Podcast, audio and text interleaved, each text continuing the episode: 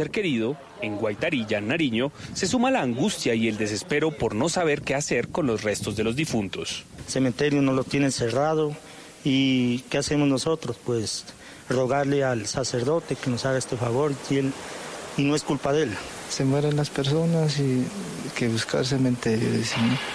Y, y qué problema, ¿no? Que a veces no hay los recursos, hay unas personas son muy pobres. Y... La situación es tan compleja que a pesar de las prohibiciones siguen enterrando a los difuntos en el cementerio que está clausurado. En realidad no hemos podido hasta el día de hoy eh, cumplir con esta norma del instituto. Hasta hoy ha habido 10 difuntos aquí, 10 personas que han fallecido y los 10 se han sepultado en el cementerio de Guaitarilla. Son estas criptas las cuales no tienen una protección contra la lluvia y por ello se mojan en temporada invernal y generan que los cuerpos se humedezcan generen mal olor y afecten la salud del municipio. Por estas y otras razones se cerró este cementerio. Estábamos en temporada de lluvia, se filtra hacia las bóvedas, estas se abren, los cuerpos quedan expuestos.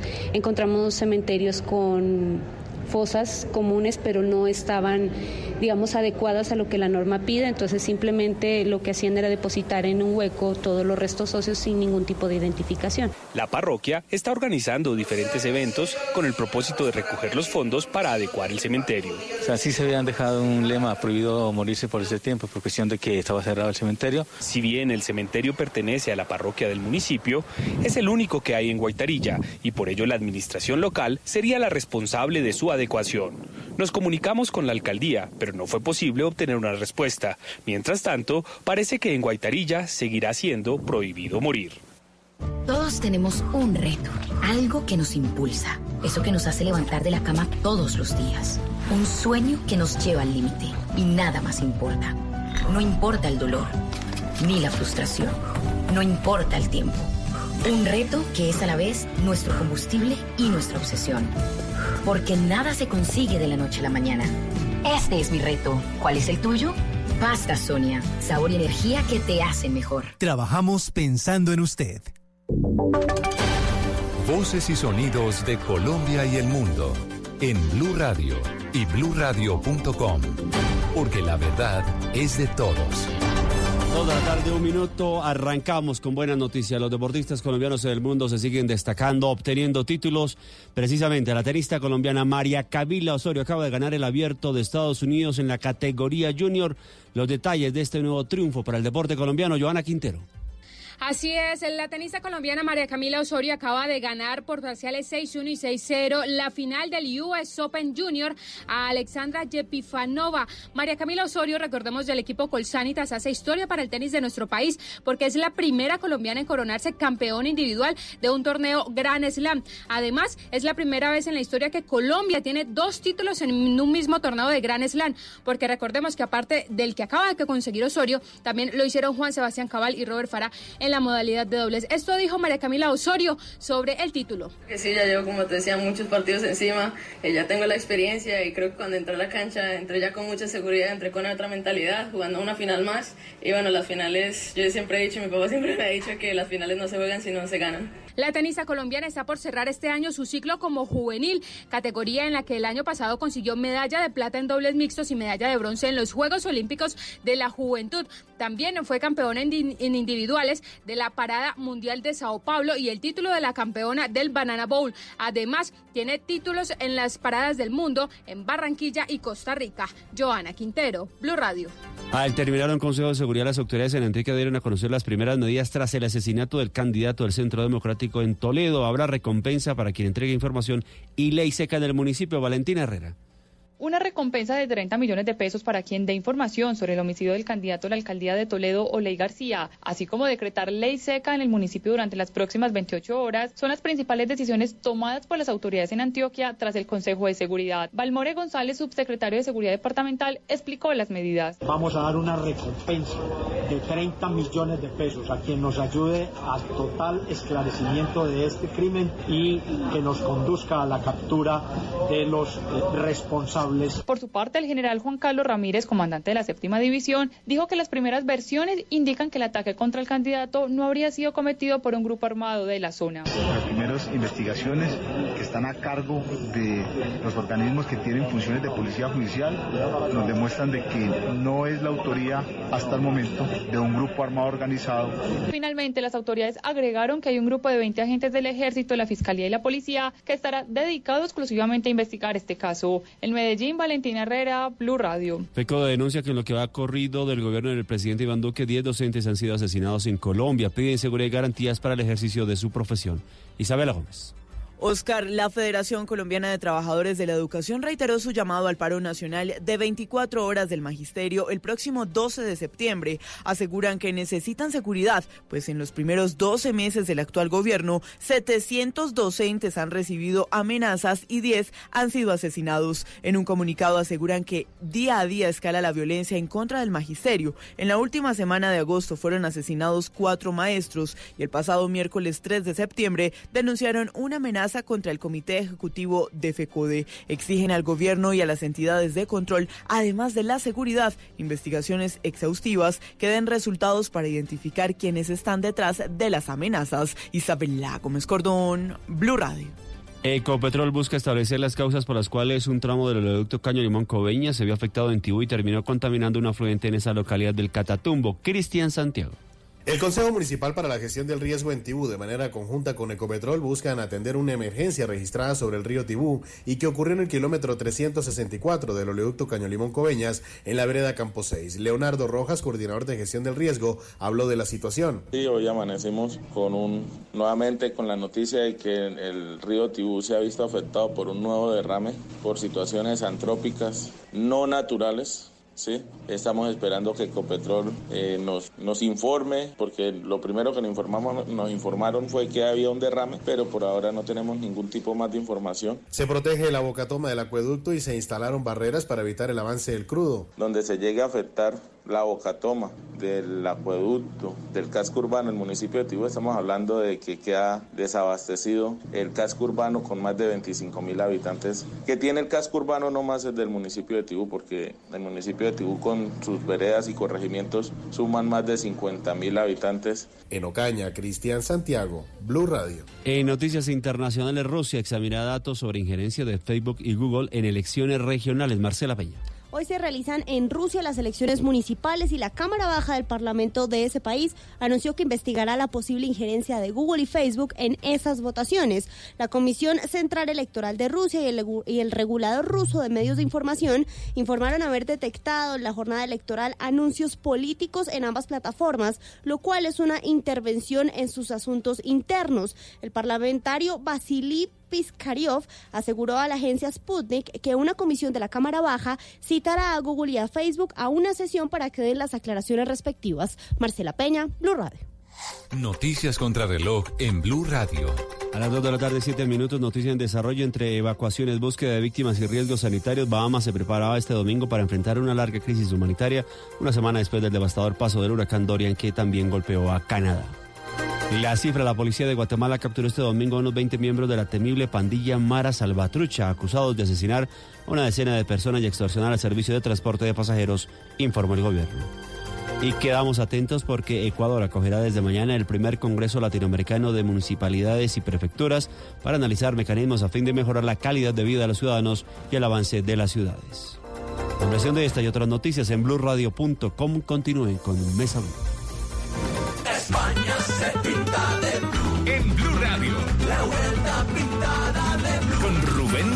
Sobre la línea blanca y aquí cruza celebrando el triunfo. La vuelta a España. La vuelta se pinta de blue. Blue Radio, la nueva alternativa. Rica harina, rica harina, rica harina, es la harina que me fascina. Rica harina, rica harina, rica harina, es la harina para todos. De las mejores cosechas del más puro trigo importado, traemos a su mesa Ricarina, la harina fortificada con vitaminas B1, B2, hierro, niacina, ácido fólico y todos los nutrientes que hacen las delicias de sus platos preferidos. Trabajamos pensando en usted. Se aproximan las elecciones regionales. El próximo domingo 27 de octubre, los colombianos elegiremos gobernadores, alcaldes, concejales y diputados. Y en Blue Radio y bluradio.com tendremos toda la información que usted necesita para tomar la mejor decisión electoral. Los candidatos, sus propuestas, las denuncias, las fake news, con información de Bogotá, Antioquia, los Santanderes, el Caribe, el Pacífico y de toda Colombia. Numeral Vote Bien con Blue. Blue Radio, la nueva alternativa. Esta es Blue Radio. En Bogotá, 89.9 FM. En Medellín, 97.9 FM. En Cali, 91.5 FM. En Barranquilla, 100.1 FM. En Cartagena, 1090 AM. En Bucaramanga, 960 AM. En Tunja, 103.1 FM. En Caldas, 107.1 FM. En Villavicencio, 96.3 FM. En Armenia y el norte del Valle 94.1 FM, en Neiva 103.1 FM y en Córdoba 96.0 FM. También en bluradio.com, en Facebook Blue Radio Colombia, a través de Twitter en arroba Blue y en la señal de TDT.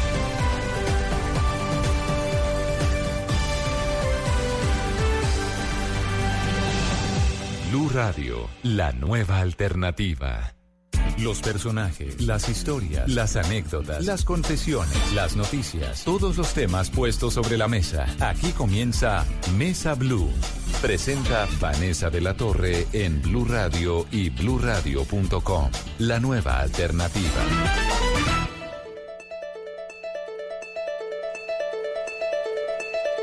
Oye, si tú sientes que estás apagado, un poco bajado, se apagó tu fuego la melancolía, si en tu cielo pasan solo nubes grises aunque brille el sol. Oye, si tú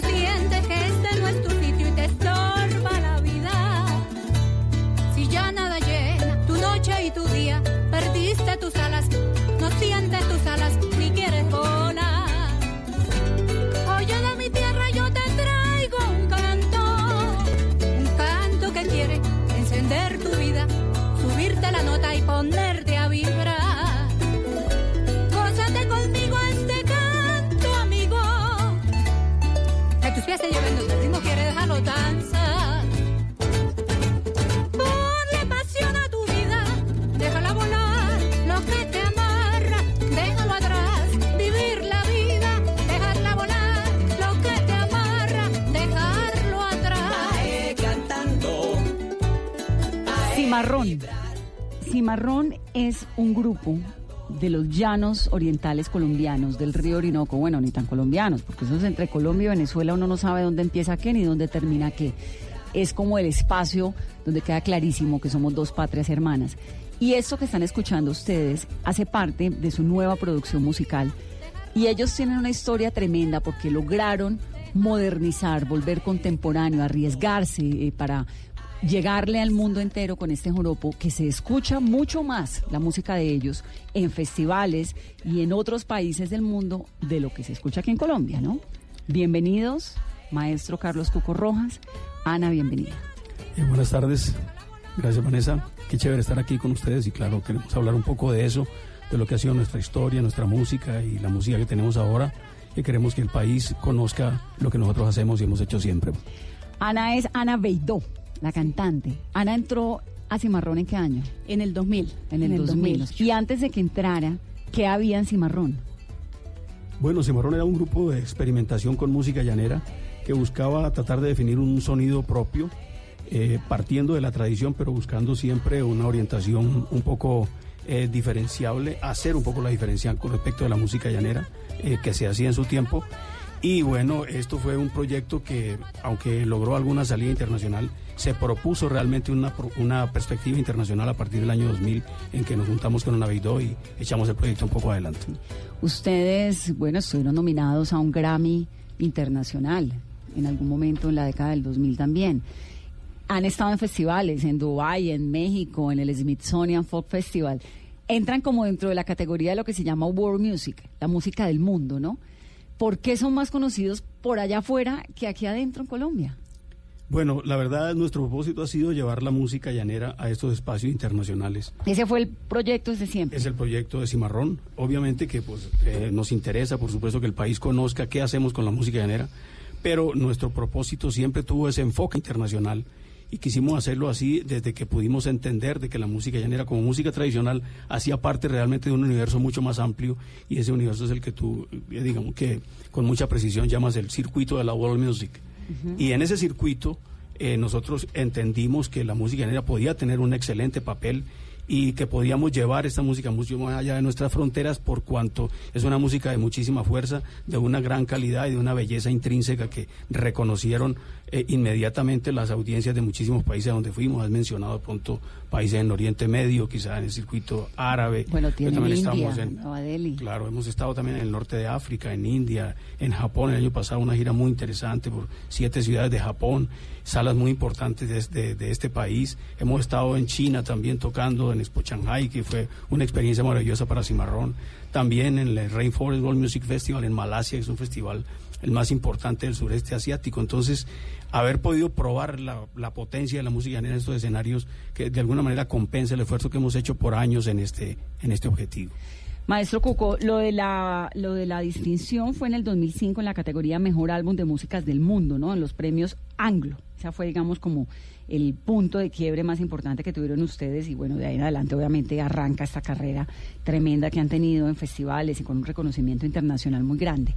Me gustaría que habláramos de los orígenes de Cimarrón, porque cuando Ana entra, ya Cimarrón existe, pero pues Ana le inyecta esta cosa eh, especial que tiene, ¿no? Ella llanera, profunda, esta mujer así como la, la potra zaina.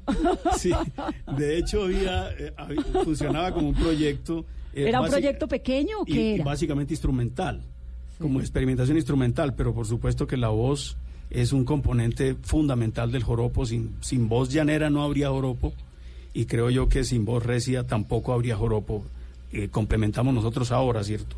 Y Ana, pues como exponente del canto recio, una de las primeras mujeres que comenzó a experimentar en poner estos joropos recios en voz femenina, pues fue un complemento ideal para el proyecto que ya, digamos, venía funcionando en el área instrumental. Luego, por supuesto, siguieron otras exploraciones y otros complementos, y hoy día el sonido de cimarrón, claro que se diferencia muchísimo de aquella propuesta inicial, pues de donde arrancamos. Esto que están oyendo se llama auténtica llanera de Cimarrón.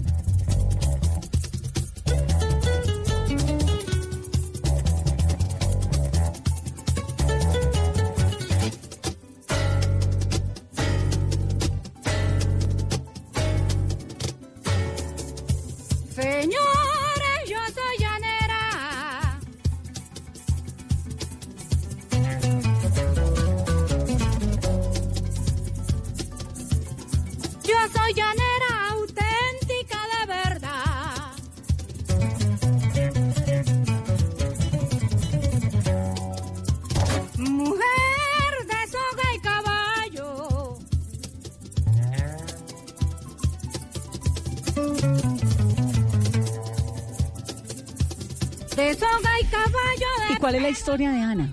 Porque Ana es una de las primeras mujeres que le impone la voz a esta música llanera y que rompe ahí una cantidad de esquemas.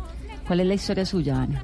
Bueno, eh, yo conocí a Carlos, lo conocí pues en el medio, en la música llanera, pero yo empecé mi carrera fue en los concursos como voz, eh, como voz recia, concursando en voz recia. ¿Qué es y- voz- voz recia es qué? Y voz pasaje criollo. Bueno, la voz recia se caracteriza por el porque canta, interpreta unos ritmos que son muy especiales eh, en esta música, ¿no? Que son, por ejemplo, el pajarillo, el 6 por derecho y mm, esos son como los más fuertes. Entonces, cuando, cuando eh, iniciaron, digamos, los concursos donde podían participar mujeres, eh, se participaba en eso, en, ya fuera cantando un pajarillo o un seis por derecho. Un pajarillo, un seis por derecho es que, maestro. Es como un, un, ritmo, de un tipo de melodía. Sí, es una melodía, Sí. un aire, un aire musical muy especial, de- muy veloz y que exige mucha energía en el canto y en la interpretación instrumental.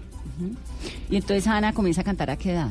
Yo no, yo empecé pues de muy niña, cantaba de todo, ¿no? Pero pues ya como adolescente ya empecé a ir a los concursos, a los festivales y pues eran concursos donde básicamente los invitados o sea eran eh, modalidades para hombres, ¿no? Entonces yo creo que eh, conmigo, pues yo me acuerdo que una de las primeras mujeres que participó en concurso, en festival como voz femenina fui yo, ¿no? Porque no había, o sea, no existía esa modalidad para para mujeres, o sea, eso era un canto concebido únicamente Claro, para, para, hombres. sí. Entonces esa fue como mi inicio y después pues seguí con mi carrera, mm, pues como Ana Beidó cantando eh, en el llano y grabé pues mis primeros álbumes y fue cuando ya después integré a Cimarrón. En el año 2000. 2000, sí. Y entonces entra Ana a la orquesta y la orquesta, el grupo Cimarrón, comienza a coger estos tintes internacionales, lo que nos estaba contando este maestro, que siempre le interesó un montón lo que pasaba por fuera y no tanto lo que pasaba aquí en Colombia con su música. ¿Por qué? Bueno, eh, al entender que la música tradicional de todos los países, incluyendo por supuesto las músicas tradicionales de Colombia, tenían unos espacios que no eran precisamente los espacios de la tradición, sino que podían llegar a grandes escenarios y que allí también eran aplaudidos y apreciados por muy diferentes audiencias, pues eh, me decidí por eh, llevar plenamente eh, con un, como un objetivo claro eh, esta música a los escenarios internacionales. Eso implicó muchos cambios porque no se puede llegar a estos escenarios eh, con la música tal cual se hace en el rancho siempre, campesino, claro, ni la que se hace en el rancho campesino. Para allá iba, porque Cimarrón pues tiene una propuesta distinta. Además tienen, esto es como andaluz, ¿no? Tiene ahí como un sonido flamenco. ¿De dónde sale ese sonido flamenco? ¿O Está en- equivocada? Está en nuestras raíces, no. Lo que percibes quizá como flamenco está en nuestras raíces.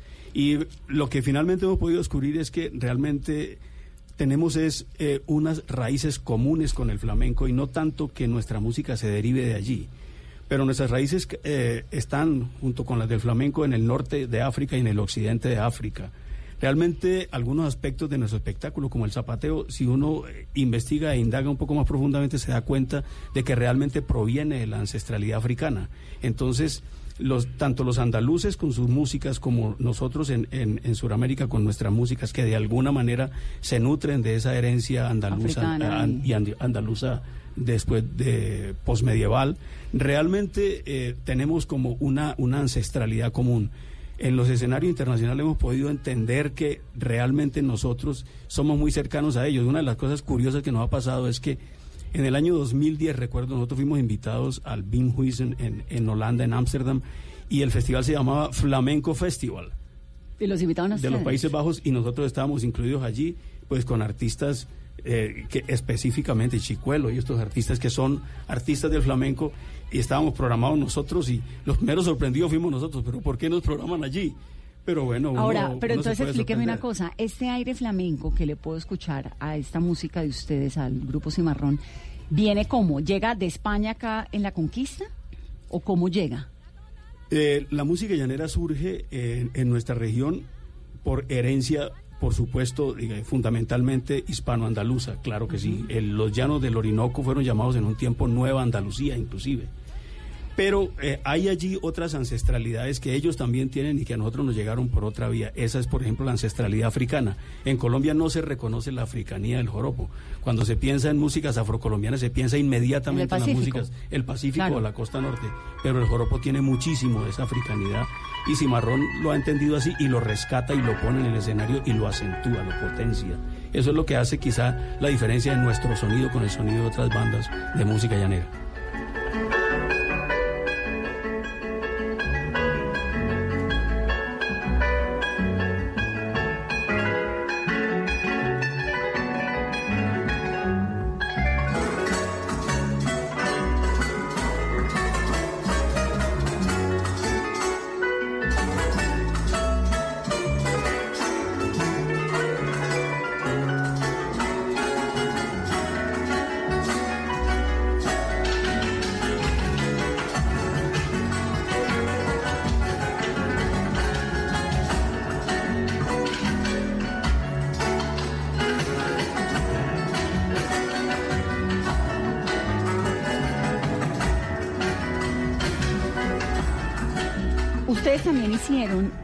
En la formación de, de, de este cimarrón, como lo conocemos hoy en día, unos cambios en los coros, en el zapateo, en una serie de instrumentos que fueron entrando.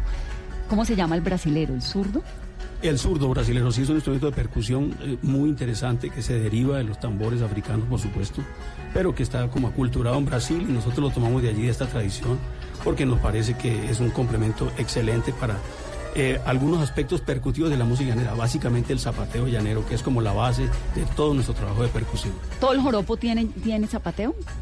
Eh, el joropo fuerte, digamos que lo tiene ahora mucho más acentuado, pero en general el joropo es una música de baile. Cuando uno toca bailes en el campo llanero, digamos en la sabana, como llamamos nosotros, que es como el área rural, la gente lo baila y esta música es para bailar. Si esta no es una música para escuchar, digamos, en una sala de concierto originalmente, es una música para bailar y la gente lo quiere hacer. Hay ciertas músicas veloces del joropo que facilitan el zapateo y que estimulan el zapateo, ¿no? Esto de golpear fuerte con, con los pies el piso y esto que es tan africano y que también lo tienen los flamencos, por supuesto, este tipo de tap dance, pues criollo, tradicional, realmente es un, un, elemento muy fuerte de la música, tanto así que en un baile campesino a veces el zapateo suena más duro que la música misma. Sabe que estoy sorprendida porque no había, no me la había pillado, que el joropo tiene esto, este andaluz de fondo tan fuerte.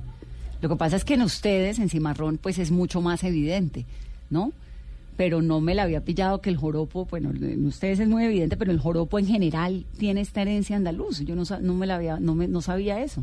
Realmente la tiene, si realmente, si uno analiza eh, un poco las estructuras musicales y demás, hay mucho de lo nuestro que tiene esa herencia andaluza. Particularmente yo siento que el pajarillo, en todos sus elementos, tanto en el canto, por ejemplo, lo que hace Navaidó en el escenario con nosotros cantando un pajarillo casi que a capela, pues mostrando este canto fuerte con un acompañamiento básico de percusiones.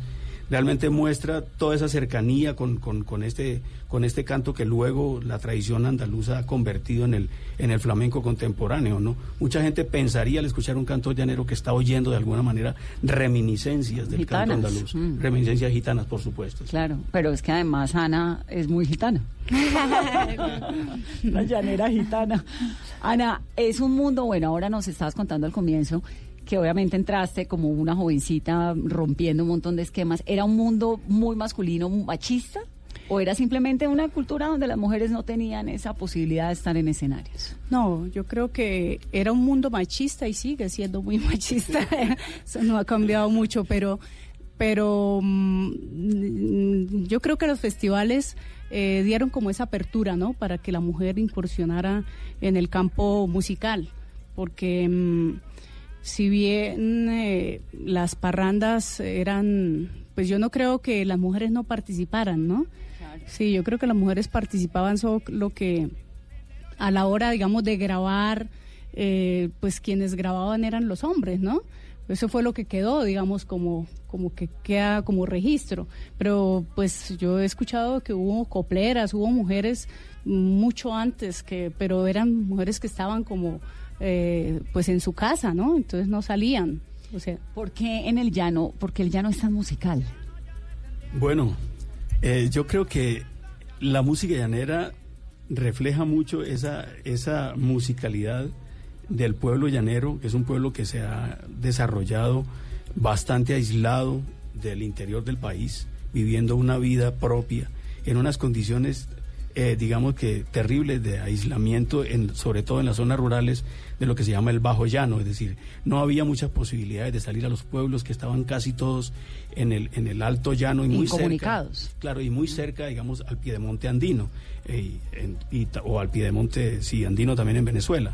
Entonces, eh, hay mucha música llanera que aún no se conoce, que no, ha, que no ha sido aún difundida y que y que muestra de qué manera nosotros eh, en esta región eh, tenemos una música casi para cada ocasión. Uno de los aspectos que Cimarrón ha rescatado y ha puesto en el escenario recientemente es, por ejemplo, la música asociada a la religiosidad popular.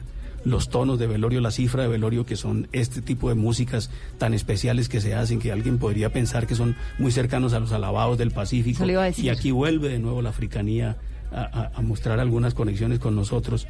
Y ese tipo de, de- de cantos y, de, y de, digamos, de canciones y de música que se usa específicamente Para para, ciertos ceremonial re- religiosos, exacto, de muerto, de niño muerto, cierto, de velorio, de angelito, pero también de, pro- de- cumplir promesas a los santos, por eso se llaman velorio de santos también estas ceremonias. Y por supuesto, lo que hace poco se convirtió en el patrimonio inmaterial de la, de la humanidad, como son los, Los cantos, ¿no? Los cantos de Pero trabajo antes de que, se, de que entremos a los cantos, en los alabados, estas mujeres del Pacífico que hacen los alabados, lo hacen toda la vida y pasa que de generación en generación. ¿Cómo es en los llanos esa cultura? Bueno, el canto de tonos de velorio es, en este caso, y aunque se conocen algunos casos de cantoras que cantaban estos tonos de velorio, realmente han sido una práctica masculina. El- el machismo es es muy fácil de asociar allí, pero pues no estoy seguro de que se asocie a esto por el machismo, sino porque ustedes saben muy bien que la, exacto que la música en el medioevo estaba prácticamente limitada a los hombres y esto esta es música medieval. La cifra de velorio y el tono de velorio son música medieval. Lo que nosotros conocemos de ellos que son todavía como eh, viejo eh, lo, lo llamaba Alejo Carpentier un bárbaro discantus, que es como una música, una forma de polifonía arcaica medieval que todavía se conserva en el llano en estos tonos de velorio. Están estos cantos de trabajo de llano que, de los que estábamos hablando y por supuesto está la música que alguien llamaba muy correctamente sones de parranda o música de parranda, música de fiesta, que es el joropo. Entonces, hoy el país casi que no conoce sino exclusivamente el joropo, la música, los sones de parranda, la, la música para bailar y para cantar, para divertirse en la fiesta. Y ese era, digamos que, el único campo eh, que se conocía en el país. Nosotros pensamos de que es importante que se conozcan esas otras dos vertientes, que van a mostrar un panorama mucho más amplio de lo que es eh, el, el llanero como cantador, como músico, que hace de la música un aspecto muy importante de su cotidianidad, pero que también eh, muestra una faceta de su espiritualidad. Los tonos de velorio son una tradición muy hermosa y ¿Y también se pasa de generación en generación? Sí, también Como se- las mujeres, eh, una vez hacen los cantos de velorio, se lo enseñan a sus hijas y sus hijas a sus hijas para que generación tras generación, como los alabados, que es que lo de los alabados en el Pacífico es súper fuerte, ¿no? Y es estremecedor. Es una forma, es una forma del aprendizaje, la transmisión al interior de la familia y también la asistencia a este tipo de ceremonias, en donde a alguien si le gusta como canta el cantador, que se llama llamador, ese cantador que hace como la voz principal de estos cantos. El llamador es para los cantos los específicos cantos de la despedida. Llamador, sí, para los, para los tonos de velorio, para este tipo de, de- de cantos que se hacen allí en esa tradición. Entonces el llamador, si a mí me gusta como él lo canta, lo busco y me las aprendo también. Pero la única forma de la transferencia es así, por la tradición oral, Claro. aprendiendo con el maestro que lo sabe. ¿Y esto también lo tienen en Venezuela y también lo tienen en Brasil o es solamente en, la Orinoquía colombiana? No, esto, En los Venezuela cantos son, también. son de Colombia y Venezuela, sí, de la región del Orinoco.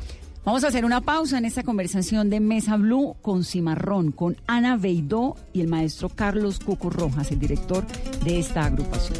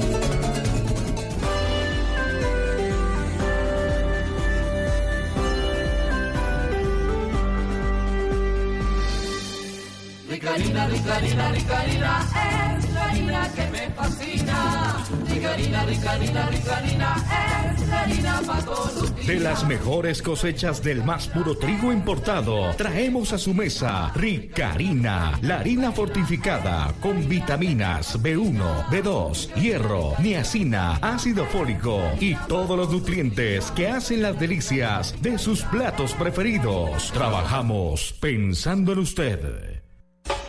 Va Colombia, falta poco, ataca por la banda derecha. Va la pelota para Lerma, Lerma que llega. Este martes juega mi selección Colombia.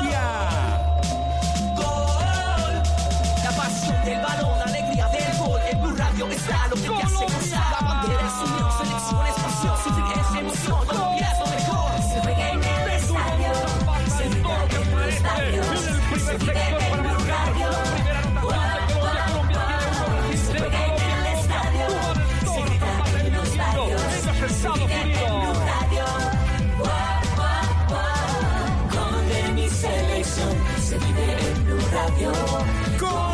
Colombia, Venezuela, en Blue Radio. Como siempre, acompañando a mi selección Colombia. Blue Radio, la nueva alternativa. Desde el 2012. Están haciendo una nueva alternativa. tumor pequeño. La línea de la frontera marítima. 2013. El tal paro nacional agrario no existe. La Torre 6 de esta edificación ubicada en el sur de Medellín se vino al piso. Fallecido el comandante presidente Hugo Chávez. 2014. Se revela un video en el que se ve Andrés Sepúlveda junto con el candidato Oscar Iván Zuluaga. Otra vez en el tastal le queda de pechito. 2015. Atención, Enrique Peñalosa es el nuevo alcalde de Bogotá. En Colombia habrá matrimonio para parejas del mismo sexo. This universe is Colombia. 2016. Si respaldaban o no el acuerdo y la mayoría ha dicho que no. Ahora invitamos a firmar el nuevo acuerdo de paz al señor presidente de la República de Colombia. 2017. Chaco, costeño, paisa, bayuno, llanero. La huelga de pilotos en curso es constitucional y legalmente agregadas con la balanza. 2018. Una nueva generación llega a gobernar. Pelota para James en el área, levantó, pelota arriba, Mina. Negro, Mina. Luego de que un deslizamiento en el proyecto hidroeléctrico tapó. Hasta hoy. Juro asumir formalmente las competencias como el presidente encargado de Venezuela. La continuación de la lucha guerrillera en respuesta a la traición del Estado. Hemos conquistado el Tour de Francia. Siete años contando historias y acontecimientos desde todos los puntos de vista, respetando las diferencias. Blue Radio, siete años siendo la nueva alternativa. Para conocer una historia hay que investigar, hablar con los protagonistas, buscar todos los datos y recorrer paso a paso sus detalles. Todo con la ayuda de Los Informantes. El programa de periodismo investigativo de Caracol Televisión llega a Blue Radio. Espérelo todos los domingos después de Encuentros Blue. Los Informantes por Blue Radio y bluradio.com. La nueva alternativa. España se pinta de La vuelta pintada de blue. con Rubén Darío Arcila. Lanza sobre la línea blanca y aquí cruza el triunfo. La Vuelta a España. La vuelta se pinta de blue. Blue Radio, la nueva alternativa. Ricarina, ricarina, ricarina, es la harina que me fascina. Ricarina, ricarina, ricarina, es la harina para todos los días. De las mejores cosechas del más puro trigo importado, traemos a su mesa Ricarina, la harina fortificada con vitaminas B1, B2, hierro, niacina, ácido fólico y todos los nutrientes que hacen las delicias de sus platos preferidos. Trabajamos pensando en usted.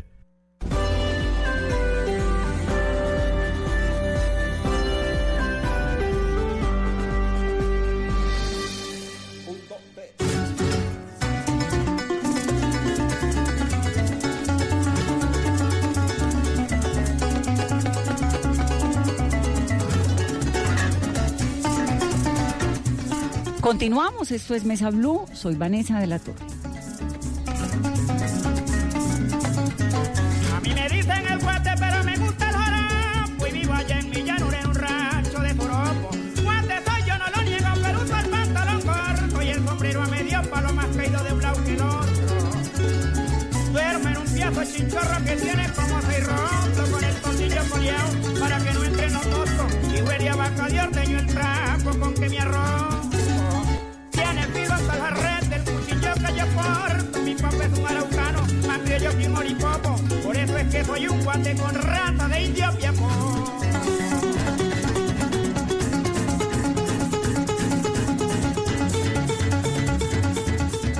Este instrumento que a ustedes les llega de Brasil, el zurdo, que suena tan lindo que me estabas contando hace un momento, eh, Carlos, maestro Carlos, ¿cómo lo, ¿cómo lo incorporan ustedes en Cimarrón?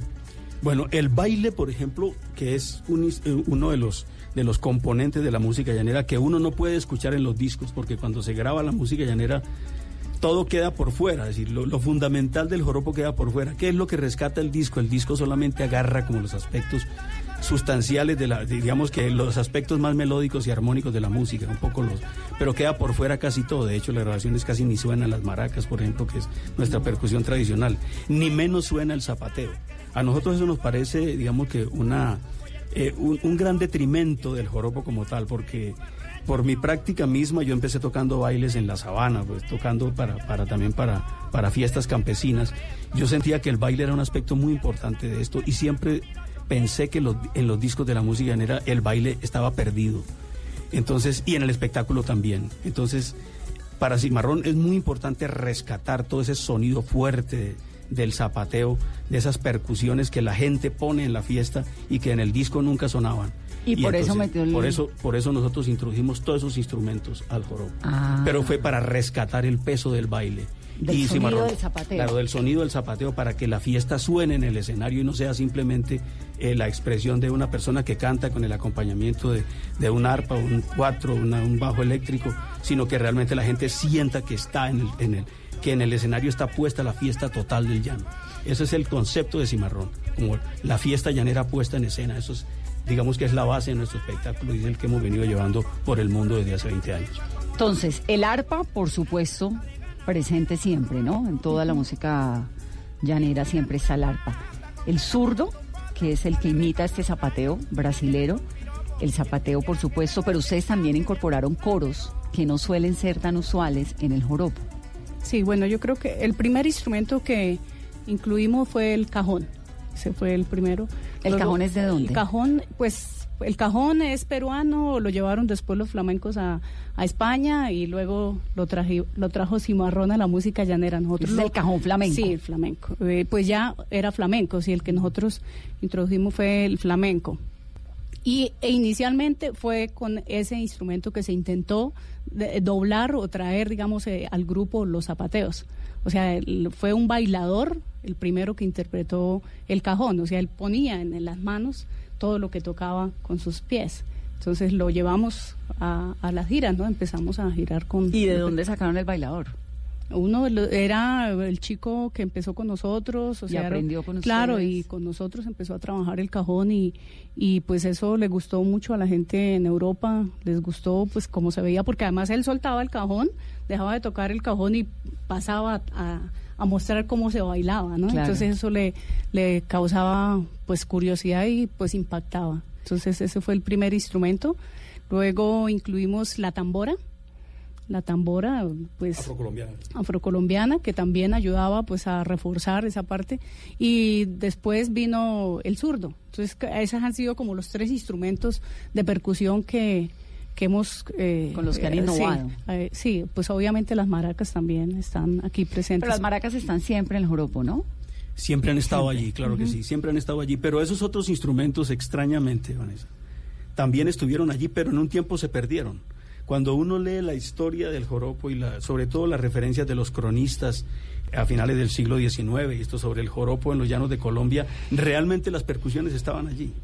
O sea, había este tipo, había inclusive una, una enorme guacharaca que se llamaba carraca, que era como una enorme guacharaca, y, y se tocaba en el joropo ese tipo de guacharaca. Pero luego se fue perdiendo porque adoptamos el modelo de- del sonido del joropo de Venezuela, que era arpa, cuatro y maracas, y lo adoptamos como nuestro también, y de pronto perdimos estas sonoridades que caracterizaban al joropo de Colombia. Para nosotros es muy importante rescatar esa identidad del sonido colombiano en el joropo y esta es nuestra propuesta, esa es nuestra investigación, ese es nuestro desarrollo y es lo que nos proponemos, darle al joropo colombiano una identidad.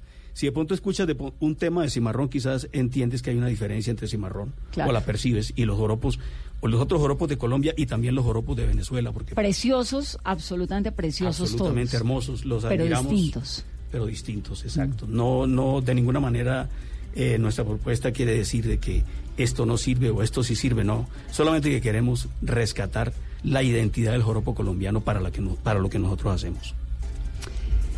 Lo de los coros. Le estaba preguntando a Ana hace un momento, porque entiendo que ustedes también le metieron esto de, de coros. de los coros, sí. ¿De dónde surge esto, esa idea? Bueno, pues también pensamos que, que esa es una de las cosas que se desaprovechan un poco, digamos, en el joropo, es las voces, ¿no? Entonces siempre está el solista al frente y, y pues el combo atrás, ¿no? Entonces como que son dos cosas distintas. Entonces buscábamos también cómo integrar los músicos, cómo hacer parte, cómo en un show, en una presentación, eh, pues que ellos también hagan parte como de todo de todo ese show pues que se presenta, ¿no? Entonces, la mejor manera pues obviamente con los instrumentos, pero también cantando. Entonces, eh, buscamos siempre coros que sean que no suenen, digamos, a un coro cualquiera, pues digamos como unas voces limpias que acompañan, sino voces muy tradicionales también, o sea, los coros suenan muy étnicos. ¿Quiénes son hoy en día los coristas de Cimarrón? Bueno, Cimarrón es eh, también un proyecto en el sentido en que tiene un concepto de grupo escuela. Esto también es algo que donde queremos nosotros marcar una, una, diferencia. Somos un grupo escuela en la medida en que nosotros eh, integramos a nuestra banda eh, muchachos que tienen mucho talento, que conocen el proyecto de Cimarrón, que conocen la trayectoria de Cimarrón, que les gusta la manera como Cimarrón hace la música y cómo la ponen en el escenario y continuamente nos están llamando, pidiendo oportunidades para tocar con Cimarrón. Entendiendo eso, que hay que también cumplir una función en transmitir estos desarrollos y estos nuevos conceptos y estas, eh, digamos que acumulados técnicos a las nuevas generaciones, nosotros eh, aceptamos eh, regularmente nuevos intérpretes en Cimarrón y lo llamamos al escenario. ¿Y esos nuevos intérpretes son arrancan desde chiquitos en esta Eh, orden de, de- de academia que tienen ustedes, medio academia, como me cuentan? Sí hemos cumplido eh, proyectos de formación de jóvenes en el llano, de hecho cumplimos uno en, en escuelas públicas del municipio de San Martín hace unos años y luego hicimos otros proyectos en, en- en trabajo eh, con el Ministerio de Cultura para llevar, eh, para comenzar a, a desarrollar este tipo de propuesta con nuevos jóvenes en, el- en llano. Y los que se integran a Cimarrón vienen ya habiendo aprendido unas bases en- de la música llanera en la región, trabajando con otros maestros y en las academias de música llanera que proliferan en el llano, pues, casi cada municipio del llano tiene su propia escuela de música llanera y luego musicales. claro Sí, y sí. luego vienen con nosotros y entonces nosotros les, les- les enseñamos lo que nosotros sabemos hacer los invitamos a que integren el proyecto y eh, en la medida en que haya posibilidades los llevamos a circular internacionalmente con nosotros Y van enriqueciendo. y van enriqueciendo. En este momento estamos nosotros precisamente eh, en un nuevo, en un nuevo eh, proceso de, de- de selección y de integración de, de- de artistas a Cimarrón.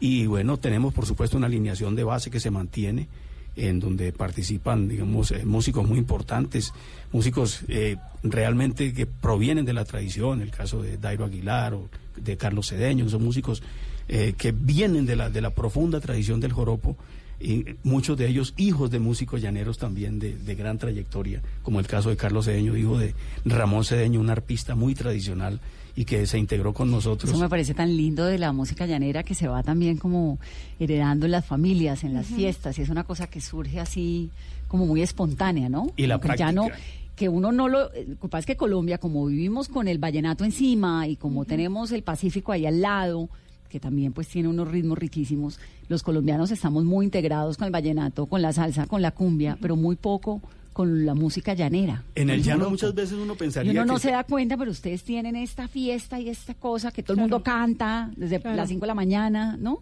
Sí, sí, Claro, y hay, por ejemplo, hay algo que es casi como que estamos condenados a repetir esa tradición porque es que es muy fácil repetirla. Por ejemplo, en el caso de, este amigo que te comento, de nuestro compañero, eh, su padre toca, sus hermanas tocan, de manera que llegar a la casa era llegar al conservatorio. O sea, no, no hay más que hacer. O sea, llego a la casa, de mi, de, llego de la escuela, del colegio a mi casa y lo que me encuentro es a mi padre tocando, a mis hermanas tocando, a todo el mundo haciendo esta música, pues bueno, yo necesariamente tengo que aprenderla y como estoy expuesto desde muy niño a este tipo de música, logro unos desarrollos extraordinarios. Entonces, eso ha sucedido con ellos. Nosotros hemos integrado a estas personas a nuestra banda, se sienten muy bien haciendo la música con nosotros y hemos podido llevarlos a girar internacionalmente con nosotros y seguiremos haciéndolo siempre, de manera que en ese cimarrón, por supuesto, hay una banda de base que siempre se mantiene o que está, a veces las personas se retiran de cimarrón porque tienen otros proyectos individuales o se retiran y vuelven a los años y regresan con nosotros porque les, les gusta mucho el concepto de la forma como hacemos la música y ellos pues mantienen también el oficio y de esa manera nunca eh, perdemos el contacto definitivo con algunos de los muchachos que han sido integrantes de Cimarrón. La UNESCO declaró los cantos llaneros como patrimonio de la humanidad. ¿Qué significa eso para la música llanera? Para ustedes que son de los llanos. ¿Por qué son tan importantes estos cantos llaneros? Los cantos de trabajo de llano que han estado presentes en esta cultura, pero no solamente en la cultura del llano, también los cantos de ganado existen, inclusive en tradiciones colombianas como la zafra, por ejemplo, en la costa norte de Colombia. Eh, son estos cantos que se asocian al trabajo pastoril de la ganadería, ¿no? Son muy importantes por cuanto han sido parte de esta cotidianidad del trabajo. El, el trabajo histórico de los llaneros ha sido siempre el trabajo de pastoreo del ganado. Entonces siempre el canto de, de ganado ha estado allí presente, tanto en las actividades del ordeño, por ejemplo, con los lindísimos cantos del ordeño, como en los cantos de arrear ganado, que son los cantos de vaquería propiamente dichos. Pero estos cantos son qué exactamente, maestro? Un señor que va a ordeñar y mientras tanto está cantando. Está ¿O- O, cantando- está cantando para llamar a las reses, ¿para qué canta? Está cantando coplas hispánicas, sí, coplas del coplerío tradicional hispánico en la mayoría de los casos, pero la está cantando para lograr que la vaca eh, se amance un poco y eh, facilite la, la tarea del ordeño y también muchas veces por distracción. Nos contaba un- una persona muy conocedora de todas las cosas del llano, Miguel Ángel Martín, nos decía alguna vez que muchas veces el canto de, de ordeño se cantaba era para enamorar a la cocinera. O sea, porque se cantaba desde el corral de ordeño, pero la copla iba dirigida era a ella. ¿Y qué dicen esas coplas? Bueno, algunas de esas dicen algunas cosas. Recuerdo una que, que, que cantaba un cantor eh, muy famoso del llano, Tirso, Tirso Delgado, que la voy a decir ahora porque, por Dios, eh, vuelve a retomar lo, lo que decía Naveidó con respecto del machismo, ¿no? No quiero que vaya a misa, ni que a la puerta te asomes, ni quiero que bebas vino donde lo toman los hombres. Eso es uno No, pues es decir, machista total, Ana. poco- un, un- un caso extremo de posesión. No, no, Bueno, no, pues. pero, pero también están las otras, ¿no? Por ejemplo, Palomita, Palomita, párate con atención. Escucha cuatro palabras de este pobre corazón. No es para la vaca. Aunque la vaca se llama Palomita, él estaba pensando en otra persona que está por allá lejos. En la cocinera, que es a quien quiere que realmente escuche las cuatro palabras de ese pobre corazón. Entonces, son coplas de, de este tipo, pero lo que nosotros hemos encontrado más interesante con esto es que realmente estas melodías de los cantos de ordeño, básicamente, son melodías que vienen de la tradición indígena. Hay una tradición de canto sicuani que es muy hermosa, que es el canto que cantan eh, los indígenas a, a veces eh, acostados en su chinchorro y son ciertos cantos de nostalgia y de amor que se llaman banacabos. Y esas melodías realmente están presentes en los cantos de ordeño. Si uno escucha los cantos de ordeño, uno siente por allá como las reminiscencias de esas melodías. Eh, de pronto en la cultura andina no se ha reconocido que esos cantos vienen de esa tradicionalidad indígena, pero para Cimarrón eso es muy importante y nosotros eh, queremos que esa indianidad también de la música llanera se haga presente en el escenario y nuestra propuesta escénica lleva también eh, ese, ese propósito. Nosotros, nosotros estamos trayendo esa indianidad a nuestro espectáculo porque pensamos que no se puede seguir invisibilizando más la presencia de lo indígena dentro de lo llanero, aunque históricamente se los haya invisibilizado. ¿Ana es la única mujer de Cimarrón? Sí, sí. La voz cantante Sí. de Cimarrón. Pues nosotros eh, tuvimos la fortuna de ser observados, vistos eh, por un francés que se llama Jeremía, que es un gran cineasta y productor eh, eh, francés que le gustó Cimarrón. Vino a trabajar con nosotros aquí a Colombia.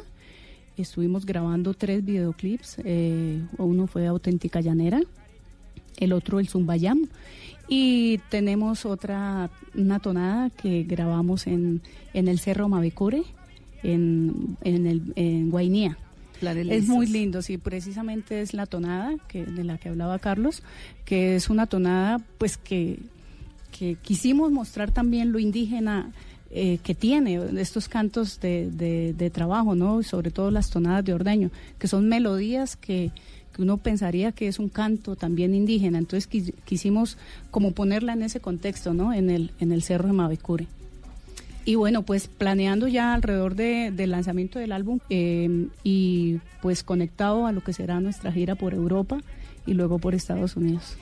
Ahora, tengo un montón de, de experiencias de amigos músicos que han triunfado fuera de Colombia, son muchos más, más conocidos en el exterior que acá. El caso de ustedes es más o menos parecido. Pero llega un momento en que en Colombia la gente comienza como a reconocer, no sé si es el momento que está pasando el país, no sé qué es, pero me, me está dando la sensación de que ahorita hay como una eh, como un reconocimiento, como un respeto y como un- una fascinación por una cantidad de músicos y de personas que se hicieron grandes por fuera, que es como el caso de ustedes, ¿les da la misma sensación o ustedes siguen siendo mucho más aplaudidos y mucho más reconocidos en festivales internacionales de lo que son aquí en Colombia? Pues sí, yo creo que que ese es un fenómeno que pasa con nuestra Colombia y con nuestra música y en general con muchas cosas, ¿no? Que primero se necesita el reconocimiento de afuera para que el país diga, ah, qué chévere, si los aplauden por allá es porque sí, sí, merecen ser escuchados. Y eso nos pasó, en verdad. Nosotros, primero, la gente ni sabía quién era Cimarrón cuando fuimos nominados a los premios Grammy Anglo.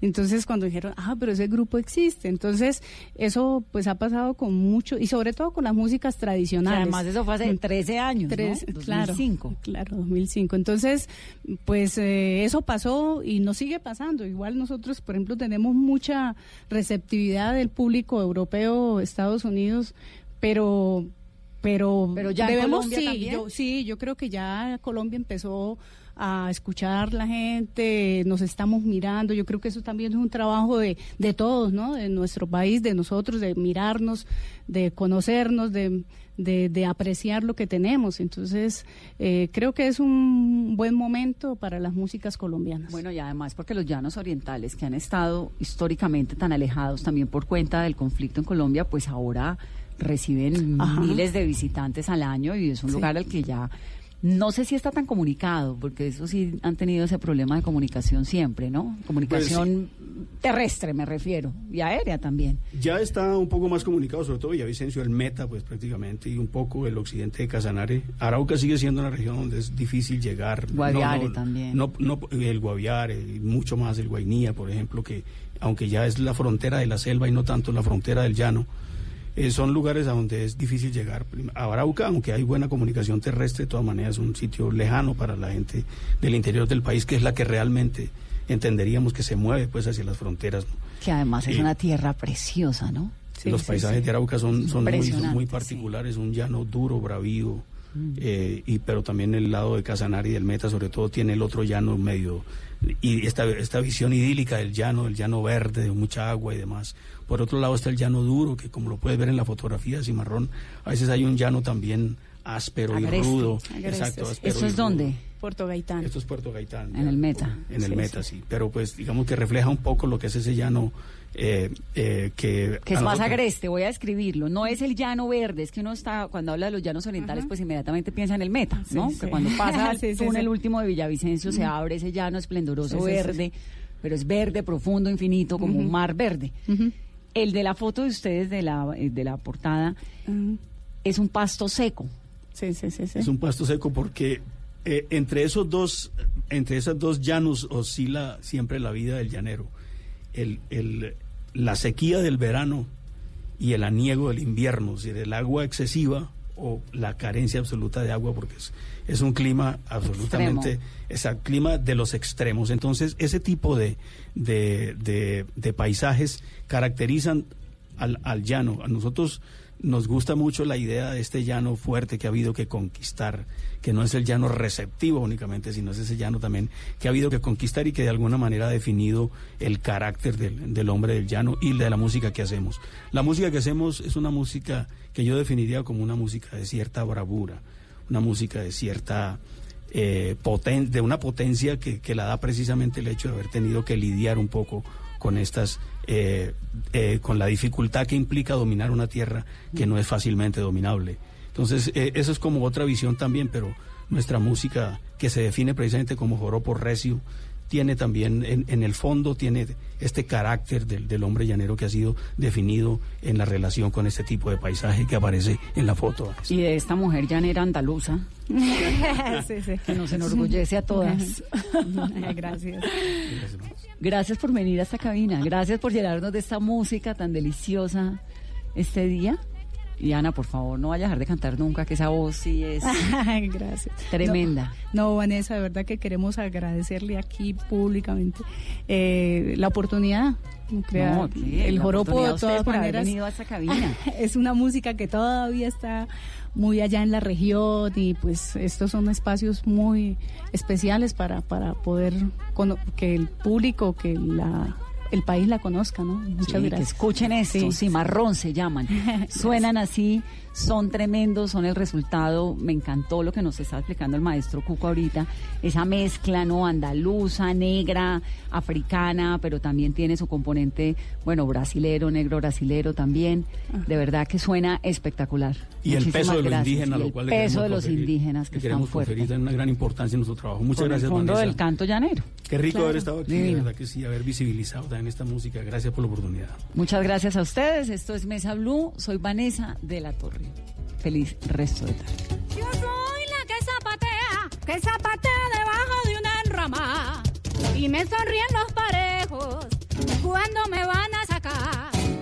Soy agua de los agüeyes, de los agüeyes luna para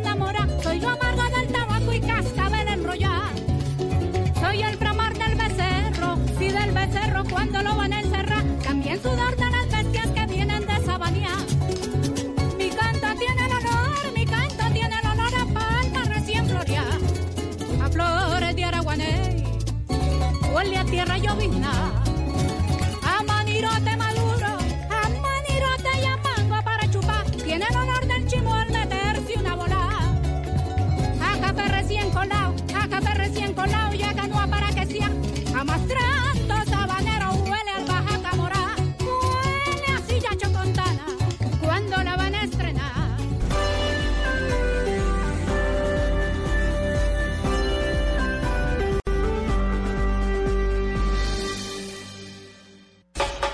Colombia falta poco, ataca por la banda derecha.